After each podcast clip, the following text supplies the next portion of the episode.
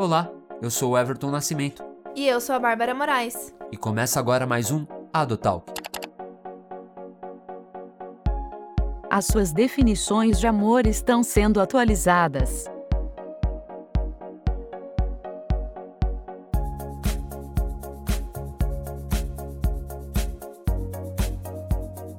Adotalk, um podcast sobre adoção, sem tabus e de maneira direta.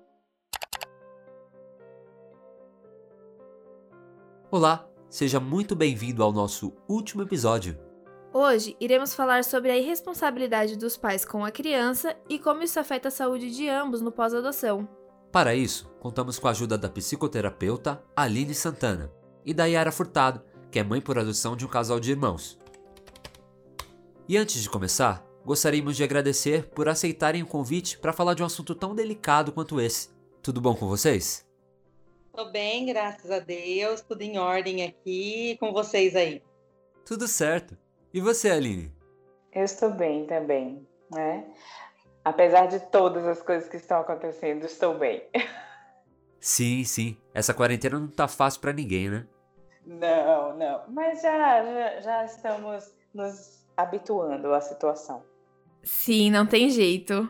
Bom, sobre a história de vocês. Aline, qual que é o seu vínculo com a adoção? É, minha conexão com a adoção começou muito cedo. Eu tive contato com pessoas que foram adotadas, né, com crianças. Além disso, é, na minha família, a gente tem uma cultura de fazer sempre trabalhos sociais, então eu tinha contato com as instituições através desses trabalhos. E o tempo foi passando, eu fazia esses trabalhos de forma voluntária, continuo fazendo, inclusive, mas eu fiz, tive outra profissão e me formei, trabalhei, e chegou um determinado momento da vida em que eu queria um trabalho que me desse mais sentido e eu resolvi trabalhar com a adoção profissionalmente. Foi aí que eu procurei é, fazer uma outra graduação, fazer outros cursos e assim eu entrei nesse mundo, né? É, comecei a trabalhar voluntariamente em grupos de apoio desde 2012 e de lá para cá venho desenvolvendo esses trabalhos tanto academicamente quanto voluntariamente quanto na clínica e hoje eu faço clínica de adoção e sou voluntária de um grupo de apoio aqui em Salvador. Perfeito. Yara, você pode contar um pouquinho da sua história pra gente? Posso sim, eu sou mãe por adoção de menina de 15 anos e menino de 8 anos. Eles estão há dois anos em casa e hoje, é, com os meus filhos dentro de casa, eu me coloquei à disponibilidade do grupo Até Adoção Tardia Especial para apoiar e ajudar em questões relacionadas à adoção.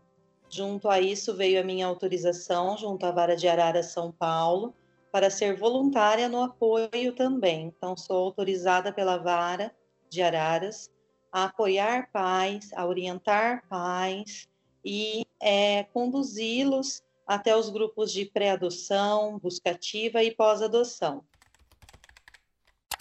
Começando então nossa conversa, Aline, nós sabemos que muitos pretendentes idealizam, sonham e depositam suas vontades na criança. Qual a responsabilidade o adulto precisa ter com o filho que está entrando em sua vida agora? Certo. Primeiro, ele precisa entender que ele é o adulto da relação, né? Porque eu vejo muitos pais que adotam a criança e quando não dá certo, eles colocam a culpa toda na criança. E eles precisam se preparar para ser pai e ser mãe. Isso é muito importante. E eles têm, eles têm que saber, eles precisam saber que eles têm responsabilidade sobre aquela criança, guiar e entender que ela vem com, com um passado e ele não pode apagar, ele precisa entender isso para que o, a adaptação e o convívio ocorra de uma forma mais tranquila. De fato, e nós discutimos bastante sobre isso no primeiro episódio e vimos o quanto o preparo ele é realmente importante para a família. E Yara, você idealizou seus filhos de alguma maneira? Sim, eu idealizei. Eu fiquei sete meses em processo de habilitação E nesses sete meses eu procurei muito conteúdo, inclusive dado pela Vara, aqui da minha cidade. Porém, os conteúdos que eu buscava era conteúdos que falavam de partes, vamos dizer assim, que partes felizes, né? Eu não busquei de fato entender o trauma, o passado.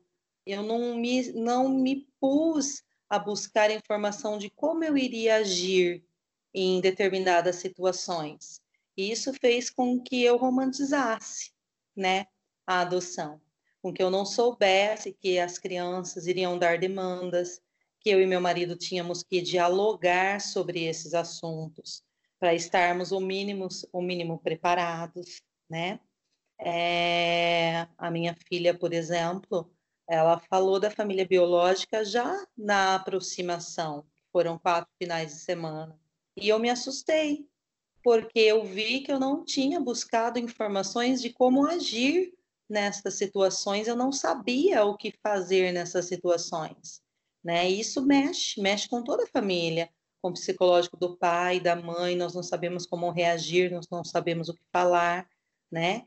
E, de certa forma, eu não busquei esse conteúdo. Então, eu busquei conteúdo que fosse favorável a mim, né? Como, como mãe, na minha visão de mãe, aquela felicidade, e vai com as crianças para o cinema, e vai fazer a janta, e vamos fazer o café da manhã, né? E eu deixei algumas coisas de lado. E essas coisas que eu deixei de lado fez com que eu romantizasse e não me preparasse adequadamente para a adoção tardia. E qual foi o momento que você soube essa diferença do filho real e do ideal? É, o momento que eu percebi isso foi justamente na aproximação, tá? Quando eu vi que o meu filho, com seis anos de idade na época, nunca tinha ido para o shopping, o qual ele começou a correr o shopping inteiro e eu correndo atrás dele. Ele nunca tinha visto aquelas luzes, aquelas vitrines, uma praça de alimentação. Ele viveu uma, ele viveu uma vida muito reclusa dentro do abrigo. É, e a minha filha, na, na própria aproximação, falando dos pais biológicos. Então, para mim, na aproximação, eu já percebi que tinha alguma coisa que eu não tinha buscado. Eu não tinha buscado informação de qual é a realidade de uma criança que viveu muito tempo no abrigo, de uma criança, de uma adolescente que tem passado, que esperou por esses pais sete anos no abrigo ir buscá-la e não foi, não foi visitá-la. Então, eu comecei a me deparar com o filho real e comecei a me perguntar como que eu vou agir, né? Vou sair para o shopping, o meu filho vai ficar fascinado e eu não vou conseguir explicar as coisas para ele no meio de um mutirão de pessoas tanto é que quando ele queria ir no banheiro, ele se jogou no chão, fez birra, coisa que toda criança faz, mas eu acreditava que ir ao shopping seria dado mão com os filhos, explicando as coisas, aquela família padrão, feliz, uma família sem obstáculos, o qual a gente iria sair dali super bem, né? E eu já me deparei na própria aproximação uma realidade a qual eu não deveria nem ter buscado, né? Talvez se a gente tivesse feito um almoço, um café da manhã com as crianças no hotel, no apartamento, eu pudesse observá-las melhor, né? Mas como eu tinha aquela romantização dos passeios da criança não adaptada, não entendendo a realidade, eu como adulta, mãe também não entendendo, a gente foi se perdendo nesse caminho de aproximação, o qual eu me deparei com o filho real e me deparei com a mãe real, que não tinha informação concreta de toda a situação e não estava pronta, de fato, para orientar esse, essa criança e essa adolescente nas demandas que eles traziam. E como que foi a adaptação dos seus filhos diante de tudo isso? Então, Bárbara, a adaptação dos nossos filhos foi muito difícil, tá? Nós chegamos depois de quatro finais de semana em casa, com a guarda para fim de adoção. e a nossa filha começou a apresentar alguns comportamentos de tristeza. Quando o filho nasce, nós, pais, nós não estamos preparados para a tristeza, né? Nós queremos a felicidade. E aí eu me deparei com a tristeza dela é, em relação à família biológica. Ela chorava de madrugada, eu ficava muito nervosa, Nessa época, meu marido ainda não tinha despertado para a paternidade, nós precisamos muito de terapia é, para que ele despertasse para essa paternidade, entendesse que ele precisava dialogar com os filhos, precisava me ajudar nas demandas. Então, a minha filha chorava de madrugada, o meu filho acordava aterrorizado, é, as luzes do quarto dele ficavam acesas. Eu nem conseguia colocá-los para dormir na cama comigo, porque a minha coluna ficava toda travada de nervoso, né? que eu estava passando na primeira semana e eles querendo conhecer a escola nova e ao mesmo tempo não querendo, porque você, é, eu acho que é comum de todo ser humano ter medo de mudanças, né, na nossa vida e era uma mudança drástica. Não tinha mudado só pai e mãe.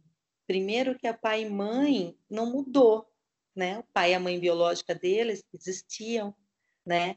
E agora eles tinham pai e mãe que é cuidar, proteger, amar, né, e ajudá-los.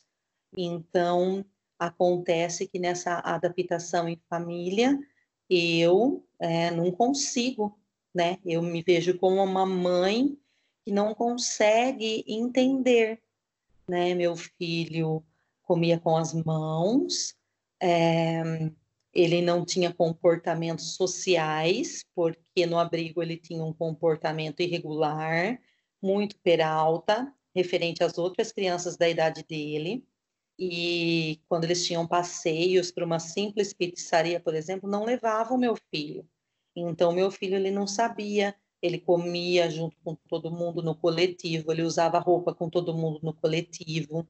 É, e ao mesmo tempo eu estava com a Luana, por exemplo, chorando no quarto, é, por causa de saudade da família biológica, eu tinha que entender os meus sentimentos em relação a isso, dar conta daquela demanda, e ainda aqui estava um verão lascado, e meu filho, por exemplo, usando roupa de frio, porque como no abrigo era tudo coletivo, ele colocava duas calças, duas blusas, né? Da onde eles vieram era um clima mais era sul, um clima mais frio. Aqui nós estamos no, no estado de São Paulo, clima calor, então eu, eu tinha que dar conta de todas essas demandas e ainda dar conta das demandas do meu marido, para que ele despertasse para a paternidade, para que quando eu estava cuidando de um filho, ele cuidasse do outro, ele explicasse, olha, tá calor, tá vendo? Como está calor, nós estamos com a casa toda aberta, os ventiladores estão ligados, você vai é, colocar uma roupa mais fresquinha, e eu não tive isso, então eu entrei numa adaptação comigo mesmo, para entender o que estava acontecendo com os meus filhos, e nesse momento eu tive socorro, né? Socorro da vara, socorro pedindo para que eu procurasse uma terapeuta para toda a família, socorro do grupo de pós-adoção, explicando para mim que sim, a minha filha tinha um passado, e sim, esse passado não tem que causar dor a mim, que sou mãe, que protejo, que amo, que amparo, que estou do lado, né? É, que dou afeto, né? Esse passado eu preciso dialogar com a minha filha e uma terapeuta presencial vai nos ajudar, né? E que o meu marido eu precisava conversar com ele, mesmo que eu tivesse cansada, com dor na coluna, com nervoso, é, passando N situações que o meu marido precisava ir para a terapeuta e escutar da terapeuta que ele precisava me ajudar nas demandas do dia a dia. Então, a, minha, a nossa adaptação em família foi muito é, gritante, né? Por isso que hoje eu consigo dialogar com pais que estão em adaptação, né? Porque eu passei por esta adaptação. Então, eu sei o quanto esta adaptação é difícil, né? Para todos. Então, se estava difícil para mim, eu estava lidando com demandas de um filho idealizado sem ter me preparado corretamente para essas ocasiões, né? É, imagine para eles, né? Para minha filha, com saudade dos pais biológicos, já vivenciando dentro da minha casa o luto dos pais biológicos. e um luto que ela não precisava vivenciar, porque esse passado é dela, pertence a ela, né? Mas para eu chegar nesse entendimento, foi uma longa adaptação de uns seis, sete meses buscando respostas, como agir, é, plano A, plano B, plano C, o que fazer, e depois que foi suprindo essas primeiras demandas, vieram outras demandas, né? Aí minha filha começou a regredir, agir como criança de três anos de idade, falar como bebê, não querer ir na escola. Meu filho começou uma parte mais agressiva dele, bater nos amigos na escola, bater na professora. Então eu queria entender o porquê desses comportamentos e nessa fase meu marido já estava entrando, né, de fato nessa paternidade para me ajudar, porque eu já, já vinha de um esgotamento psicológico e emocional muito alto, né? Então eu precisava de ajuda externa e interna dentro da minha casa. Então a nossa adaptação aqui em casa, Bárbara, se eu pudesse é, dar um grau de, de dificuldade, eu falaria que a, minha, a nossa adaptação foi extrema para todos, né? Todos precisavam se adaptar às demandas da nova família e entender o que nós não estávamos entendendo. E é importante ouvir sua fala até para evidenciar que você e o seu marido também tiveram que se adaptar, né? Não somente as crianças. E o que deve ser levado em conta para uma boa adaptação da criança, Aline? Em primeiro lugar, esses pais precisam entender que a preparação é bem necessária. Porque na preparação que você vai entender se você está romantizando demais, qual é o, o filho ideal, o filho real. Eu falo sempre para os pais que eu trabalho na preparação que todo mundo, todo pai, toda mãe idealiza um filho, né? Tanto por adoção quanto aqueles que é, gestam. Mas o que é que é, acontece, o que é que, que acaba não frustrando esses pais? Quando essa idealização ele chega mais próximo do que é real. Então, o trabalho de você entender o que que essa criança pode vir, o que que pode vir com ela de história, o que que pode é, atrapalhar porque ela vem de uma instituição. É, então, não romantizar essa idealização, quanto mais próxima do real, melhor. Precisamos entender que essa criança ela vai vir de uma rotina totalmente diferente né? A Yara falou é, que não, não conseguia explicar algumas coisas para o filho, é, de roupa, enfim, ele vinha de um, de um mundo totalmente diferente. Isso precisa ser levado em conta também, porque tem pais que quando as crianças chegam em casa, eles querem já, não, chegou na minha casa, agora são minhas regras. Precisa entender que ele vem de uma rotina totalmente diferente. É, vamos, eu sempre faço um trabalho reflexivo de gosto, coloco eles no lugar daquela criança. Peguei você hoje aqui, da sua casa, e agora joguei numa casa nova, com pais novos, com mãe nova, com é, uma outra cama, um outro, um outro tudo. E sua vida, e você vai ter que se adaptar aqui nesse lugar. Você vai ter que agora seguir a rotina daquele lugar novo. Não é tão fácil. Né? A gente acabou de passar por uma situação em que a gente teve que se adaptar. E isso leva tempo. Então, eu falo sempre que a transição de rotina é muito importante. Então, aos poucos, você vai explicando. Você vai explicando. Olha, é, não é mais necessário fazer isso, isso você fazia na instituição. Aqui agora é de tal forma. Aos poucos, importante quando os pais recebem a ligação de que tem uma criança no seu perfil para ir buscar é perguntar tudo à vara, tudo que pode. Um roteiro de perguntas. É, como é essa criança? Como é essa rotina? Como é que funciona? O que, é que teve na história? É, quais são os comportamentos mais comuns dele aqui? Conversar. Eu sei que muitas informações não estão disponíveis, mas quando você lê, você procura, você estuda, você entende que tem comportamentos por exemplo, que são mais comuns em crianças que são adotadas com mais idade, em crianças que são adotadas com menor idade, em crianças que vêm de históricos de devolução. né? em crianças que vêm de histórico de negligência, de violência, de violência sexual. Então, tem, tem pontos comuns, que não significa que com todas as crianças é, vai acontecer todas essas coisas. Não, é, um, é uma preparação. Em algum grau pode acontecer, com algumas crianças não, não acontece. E segue uma adaptação. Então, tudo isso se faz com preparação e é muito importante. Outra coisa é entender que essas crianças, é, o ideal seria que todas essas crianças fossem preparadas para entrar numa nova família. Mas a realidade não é bem assim. Tem instituição que não tem psicólogo e essa criança muitas vezes não tem um acompanhamento. Então, é, essa criança, ela às vezes não sabe nem que ela saiu, que a, que a família biológica foi destituída da guarda dela. Então, esse processo que a Yara comenta da filha dela chorando pela mãe que não foi buscar há anos, isso é comum quando não se prepara essa criança para entrar numa nova família. Então, eu conheci em trabalhos em abrigo várias crianças assim, em que assim já estavam destituídas, mas nutriam a esperança de que os pais fossem buscar. Nunca apareceram, mas eles nutriam essa esperança. E é isso precisava ser preparado, entende?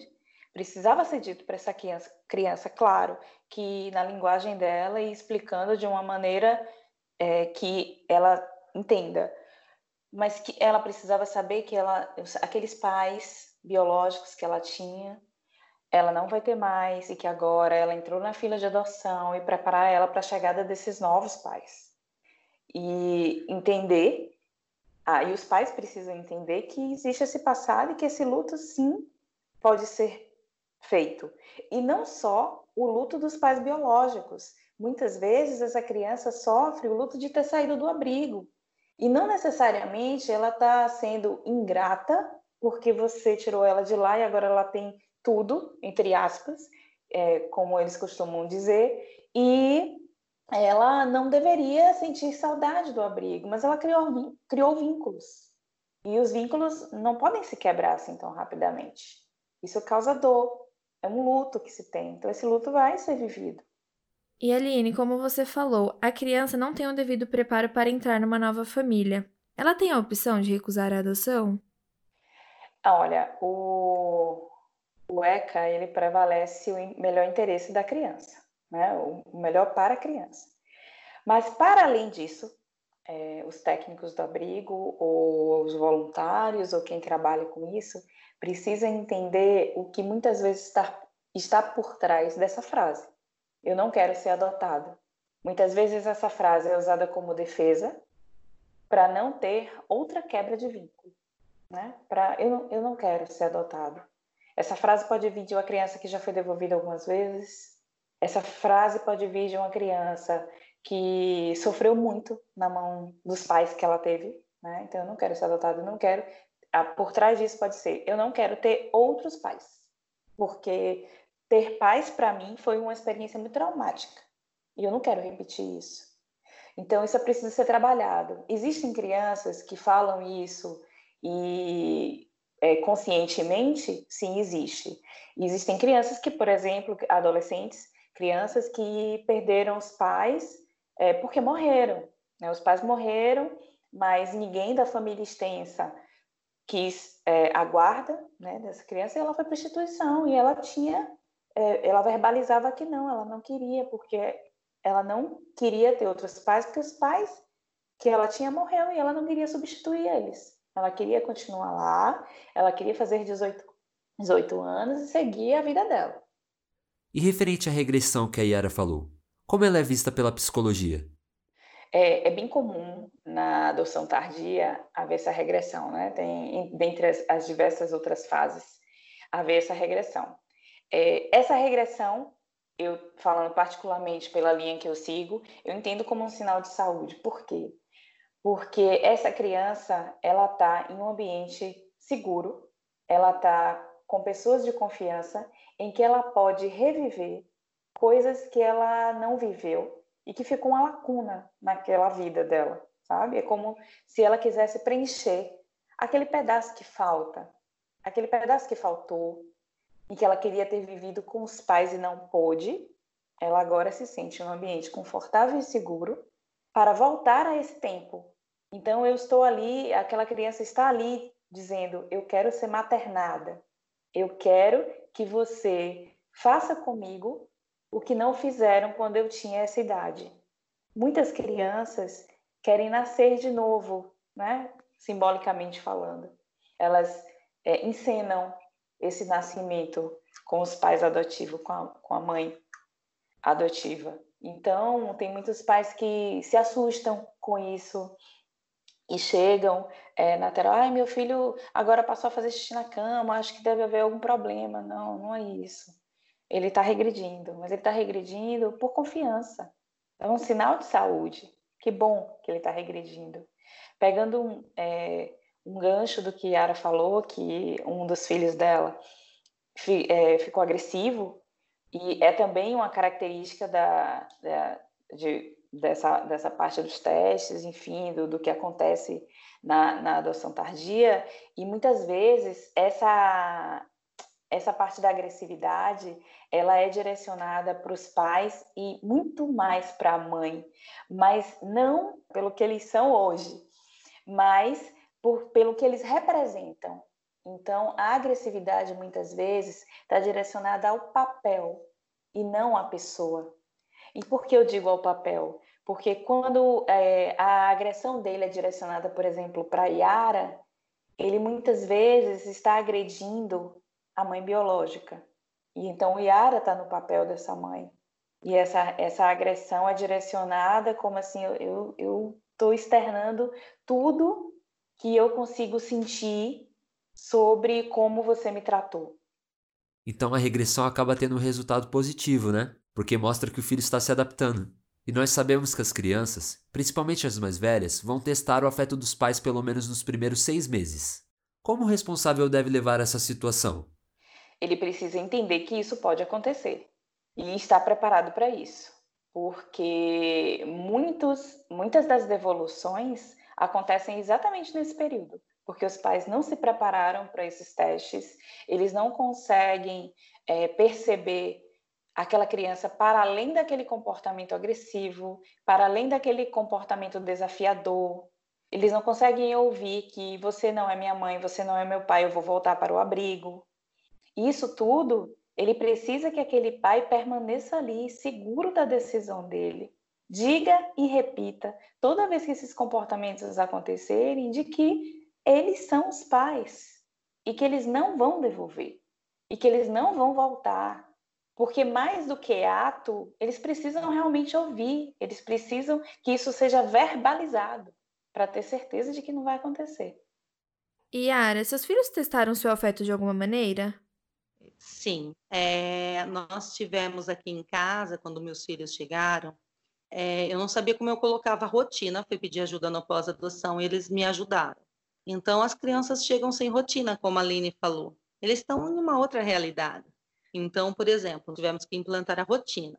Então, acorda X horário, toma o café, vai escovar o dente.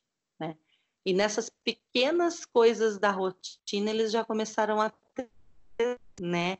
Então, por exemplo, é, pulava o, o café, já ia brincar direto, né? Então a gente voltava, filho, precisa tomar café, precisa se alimentar, né? Vamos se alimentar. Ia se alimentar, jogava o pão escondido em algum lugar porque não queria comer.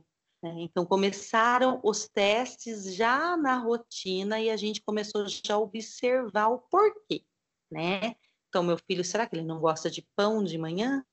Por que, que ele tem que gostar de pão? Ele é um ser humano que ele tem direito de não gostar de pão.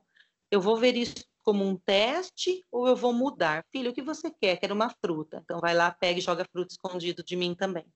Então ele não quer nem o pão, nem a fruta. Que você quer um iogurte? Tá, então vamos dar um iogurte. Aí pega o iogurte e toma 20 iogurte de manhã. Então nós precisamos aprender a ver os testes que as crianças fazem não apenas como teste, mas como um pedido, né? Então, eu não gosto de você, você não é minha mãe. O que isso significa? Eu sou sua mãe, sim, mas eu gosto de você, independente de você gostar de mim. Não adianta falar assim comigo, filha. Vamos conversar, né? Vamos sentar nós duas e vamos resolver esse impasse. Então, lá atrás, quando meu filho começou a jogar pão, jogar fruta, ele estava falando: mãe, eu não gosto disso, eu não gosto disso, eu quero outras coisas. Né? E muitos pais veem isso como um teste. Ah, a menina está jogando comida, que pecado, não pode jogar comida fora, né? E às vezes não é. Às vezes são pedidos de ajuda. Então é importante que os pais saibam separar essas coisas. Então é essencial entender que algumas reações das crianças não são só apenas um pedido, mas uma informação positiva. Agora, Aline, como a Yara falou anteriormente, a curiosidade de perguntar ou falar dos genitores vai acontecer uma hora ou outra. É importante ter esse diálogo com a criança? Exatamente, muito importante. É, muita gente me pergunta, essa pergunta é bem clássica: quando é que eu começo a falar para a criança que ela foi adotada? Isso no caso de adoção de bebês, né? Porque a criança mais velha ela tem uma noção é, do que aconteceu aí. É, eu falo que desde sempre. Desde sempre que vo você precisa falar, a, é, conta histórias de forma lúdica, é, na linguagem daquela criança, em que ela entenda. Você não precisa entrar em detalhes dolorosos de, de, do que ela teve, que ela não precisa. Você vai falando aos poucos. E aquela criança que, que veio mais tarde, isso é, é medo para muitos pais, de que ela vá procurar é, os pais biológicos, mas todo mundo quer saber o que aconteceu, de origem a origem, de onde eu vim, por que é, eu fui abandonado, por que você me deixou, por que... Isso não significa que ela ama menos os pais que a adotaram. Não significa, mas é para muitas crianças e adolescentes isso é importante para a história. É como aquela lacuna. É uma pergunta que está sem resposta até hoje. E ela precisa que, se, que seja respondida para que ela siga a vida dela. Então ela precisa fechar esse ciclo. Olha, eu fui lá, perguntei e ela me disse mesmo uma coisa que eu não queria ouvir. Pronto, mas ela me disse. E eu fui embora. Então, saber a resposta é muito melhor, mesmo que essa resposta é, seja positiva, negativa, enfim, porque se existe também uma idealização quando se vai buscar essa resposta e essa família biológica, mesmo que essa resposta tenha sido boa ou ruim, aquele ciclo foi fechado. Ele foi fechado e, tipo assim, eu, eu te permito seguir agora, você não precisa mais ficar com isso aberto e pensando sobre isso. E é muito importante que os pais, eles entendam que isso pode acontecer. E que nesse momento, esse filho precisa de informação e acolhimento para que ele faça essa busca de forma segura. E então, muita gente fala, ah, mas eu passei a vida toda e não quis saber. Tá, ok. Mas tem muitas pessoas que precisam saber. E elas precisam disso. Verdade, é necessário respeitar essa decisão. E infelizmente, nós estamos vivenciando um momento muito difícil devido à pandemia pelo Covid-19. E com o confinamento, os pais têm passado o tempo integral com os filhos. Isso tem afetado de forma positiva ou negativa na adoção? Eu digo que depende muito. Depende muito de que momento você está com esses filhos. Eu acredito que não só os pais que têm um filho por adoção, mas muitos pais com filhos biológicos é, que muitos deles, eu me arrisco a dizer que existia um cuidado terceirizado, passou, passou, começou a passar esse tempo da quarentena em tempo integral e começou a perceber que não dava conta, não dava conta dos filhos. Então, independente desse processo ter acontecido por adoção ou não, muitos pais se, de, se deram conta de que é muito difícil estar com a criança em tempo integral, né, nesse momento. Mas, falando um pouco dessa questão da adoção, eu acredito que as aproximações e adaptações, você vê que a Yara falou que ela passou quatro semanas em adaptação com os filhos dela. É, e eu já vi muita comarca adiantar o processo de adoção por conta dessa pandemia. E isso, em determinado ponto, ele pode ser prejudicial, porque essa aproximação e essa adaptação, ela precisa de um tempo e de repente você está em aproximação de um final de semana e chega a pandemia e esses filhos chegam para você e você tem que ficar com eles em tempo integral, uma criança que você não sabe direito a rotina, não conseguiu se adaptar, então assim, foi no meio de, um, de uma questão que todos nós, adultos, crianças ou não, estávamos nos adaptando, né? É uma coisa que ninguém esperou. E você imagina as crianças, né, que acabaram de mudar totalmente de rotina e mudaram de rotina no meio de uma pandemia que tem que ficar o tempo todo dentro de casa. Então eu não saio, eu não posso nem, dependendo de onde eu moro, eu não posso nem tomar um sol. Então isso vai afetar negativamente não só as questões da adoção, é o relacionamento pais e filhos como um todo. Né? E por adoção é agravado se as coisas foram apressadas, essa preparação não foi feita direito, é, estava numa fase de teste em que eu não busquei ajuda e que agora se agravou demais. Isso sim pode agravar ainda mais essa relação que foi construída por conta da adoção, essa filiação que foi feita por meio da adoção. E referente a essa questão da devolução, Yara, a gente sabe que você faz a parte técnica do grupo ATE, que é a adoção tardia especial. Como tem sido? Você tem lidado com muitas devoluções? Sim, nós estamos lidando com muitas devoluções nesse período. Existe um fator é, humano nessa situação toda, de que nós somos seres humanos complexos, nós precisamos viver socialmente, nós nos adaptamos a uma rotina de trabalho, com N pessoas dialogando, e tudo que a gente sempre quis era ficar em casa. Né? E agora que a gente tem a oportunidade de ficar em casa, tem aquela parte que nos incomoda de ficar 100% dentro de casa. Por exemplo, eu fiquei quatro meses de licença maternidade. Eu acreditava que eu não tinha vínculo nenhum com os meus filhos. O que eu queria era voltar a trabalhar, eu queria respirar, eu queria voltar à minha vida. Quando eu volto de licença maternidade, me relaciono com o mundo, eu me vejo pensando nos meus filhos que estavam em casa e percebo que eu estou vinculada a eles. Me vejo vendo um sapato para Luana numa loja, passei na outra loja de brinquedo, lembrei do André, e nos pequenos detalhes começou a surgir para mim, onde eu levei para minha terapeuta, que eu acreditava que existia uma vinculação, porque lá no primeiro mês a gente acredita em amor à primeira vista e uma vinculação extrema, coisa que a adaptação em família vai desconstruindo e construindo novos conceitos. O que acontece agora com a quarentena que as famílias estão passando? Tá pai e mãe dentro dessa adaptação, como a que eu passei lá na licença maternidade, lidando somente com a situação do lar de dentro de casa. Ah, tem as redes sociais, mas tem o almoço para fazer, a janta para fazer, a criança que não quer tomar banho, a gritaria, e um bateu no outro, e não sei o que tem, e o pai tá cansado, o pai queria tirar uma soneca, a criança acordou, e não sei o que tem. E vai acontecendo toda a situação familiar que já existe em todas as famílias, né? Só que eles vão acontecendo com o agravante das pessoas não se relacionarem socialmente externo. E isso é ruim para o ser humano. Então, só tem um foco: a família com demandas, com problemas, demandas que eu sei lidar, demandas que eu não sei lidar. E acontece um estresse. E quando esse estresse acontece e os pais não dominam, né, eles têm dois caminhos.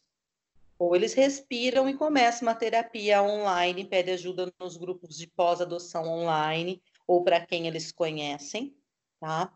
Ou eles começam a entrar num caos de sentimento e não conseguem dominar sentimentos dentro de si. E isso vai agravar, porque isso vai repercutir na criança, né? Então, quando os pais param de pedir ajuda, eles param de tentar resolver situações. E isso é muito perigoso. Então, nós estamos vendo uma leva de devoluções, né, de pais que falam: "Eu não quero isso para mim. Mas não era essa criança que eu queria. Criança não para de fazer birra. Criança não para de falar da família biológica. Meu marido está cansado. Né? Então, já vem com. Estou adoecendo, estou adoecendo. Está acabando o meu casamento por causa dessa criança que chegou, desse adolescente que chegou. Será que a razão do casamento, é de fato, acabar é aquela adolescente que chegou? Né? Será que esta pessoa, essa mãe, esse pai está adoecendo por causa daquele filho? De fato, né? Ou será que já tinham coisas que ele tinha que resolver que levou a um agravamento? Mas esse momento do Covid, ele está trazendo muitos prejuízos para adoção. Inclusive, várias que estão fazendo aproximação por vídeo, mandando criança para casa, onde os pais não estão preparados, as crianças não estão preparadas, não estão adaptados, essa adaptação vai acontecer dentro de casa, no meio de uma quarentena, e isso vai se agravar. Sim, sim. E Aline, que tipo de trauma essas devoluções acabam gerando nas crianças? Gente, muitas, né? Eu acho que a fala de Yara foi bem importante, porque não, não se deve devolver criança, elas não são objetos, né? Mas a gente sabe que isso acontece, infelizmente, eu considero um número altíssimo, porque para mim deveria ser zero. É, essa, essa devolução, ela acontece e gera pelo menos um segundo abandono. Né? A gente já tem, porque a criança que está lá no abrigo, ela já foi abandonada uma vez, pelo menos uma vez. E isso é, é a reedição do abandono.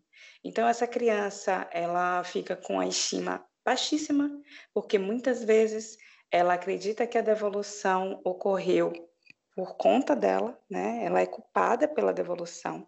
Então, assim, eu sou culpado porque esses pais novos que me adotaram não conseguiram me amar.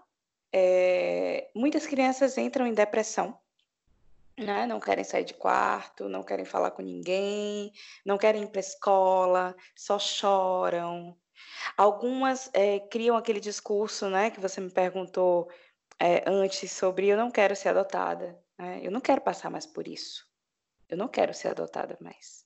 E muitas vezes ela é posta de novo para adoção. Então, eu reforço a importância de, de trabalhar isso no acolhimento.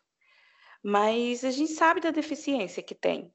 Né? Muitas vezes não, não é trabalhado da melhor maneira né, para mostrar aquela criança de que ela não teve culpa, é, de que não precisa ficar carregando isso com ela, de que um próximo, uma próxima oportunidade aos próximos pais é, muitas vezes pode não ser a reedição do que ela viveu e trabalhar isso aí, deixar ela expressar esse trauma. Ele pode ficar e pode a, a criança, que bom que a criança tem um grau de resiliência, mas isso depende muito das características pessoais e do, do ambiente, da vinculação que você faz, né? Do meio que você vive.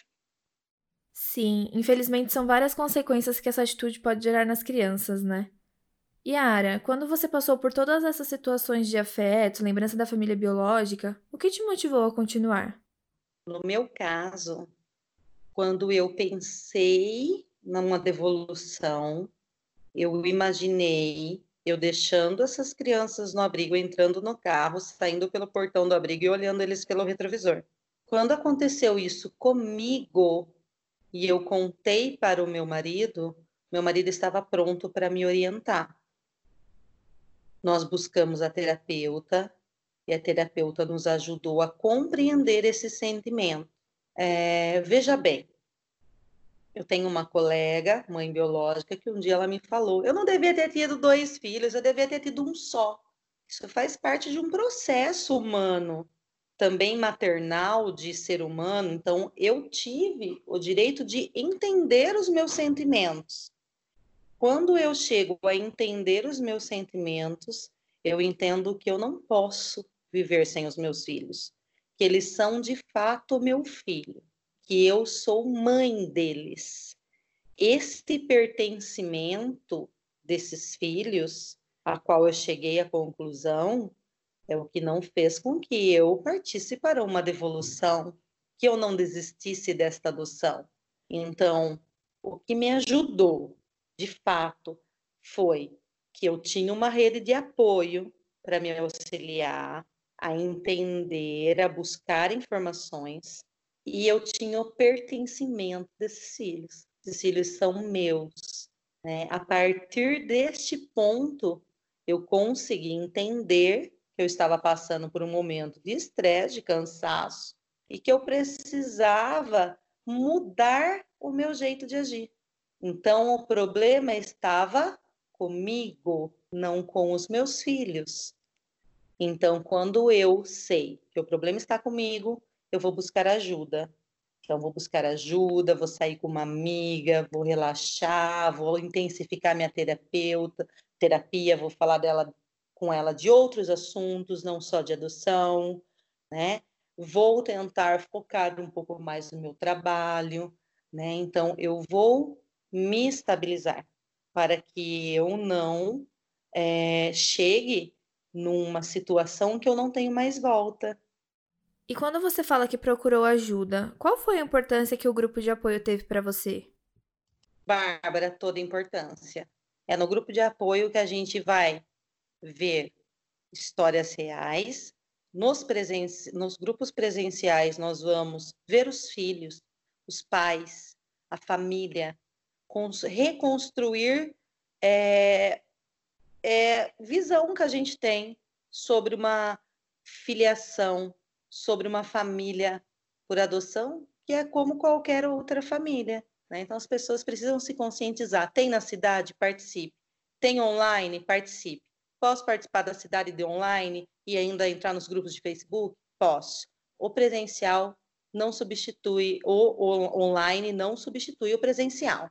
É importante que os pais tenham esse conhecimento, mas a importância é extrema.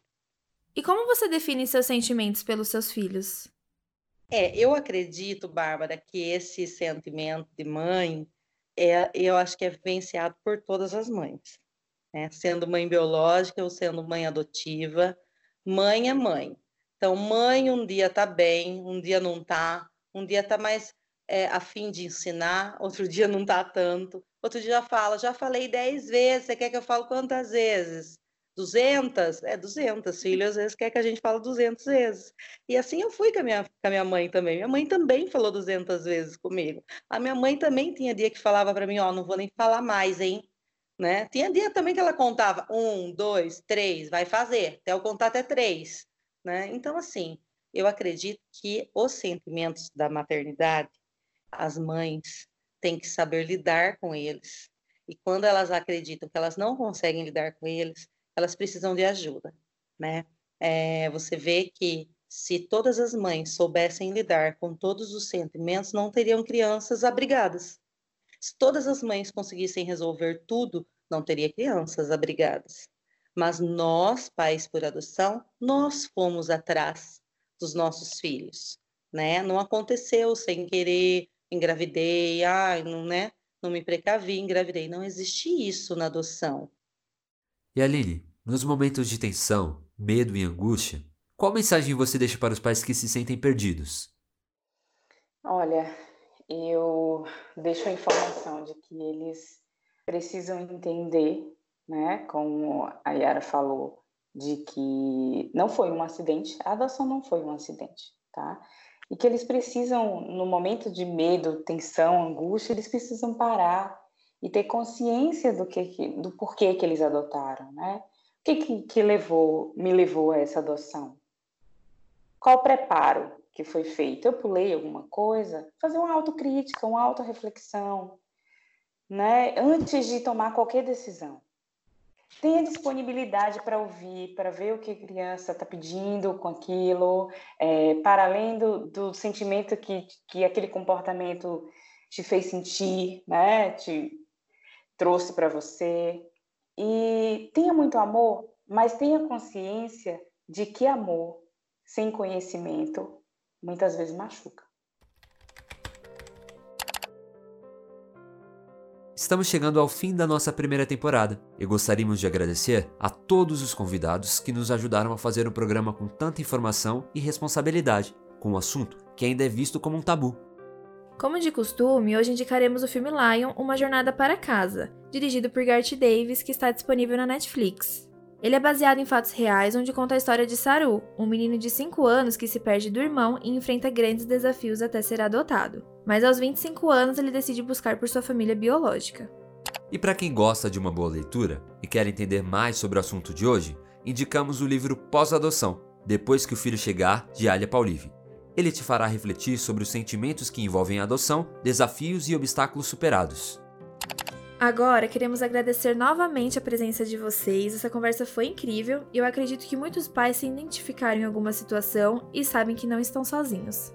Eu que agradeço, meninas e meninos. Obrigada. Agradeço a oportunidade, precisar a gente estar tá aqui, conte sempre com a gente. E você que gostou do nosso podcast, não esqueça de nos acompanhar no Instagram, Adotalk, e no Facebook, podcastadotalk. E as redes sociais das nossas convidadas estarão disponíveis aqui na nossa descrição. Esse foi mais um Adotalk, um podcast sobre adoção, sem tabus e de maneira direta. Obrigada a todos os ouvintes por nos acompanharem até aqui e até breve!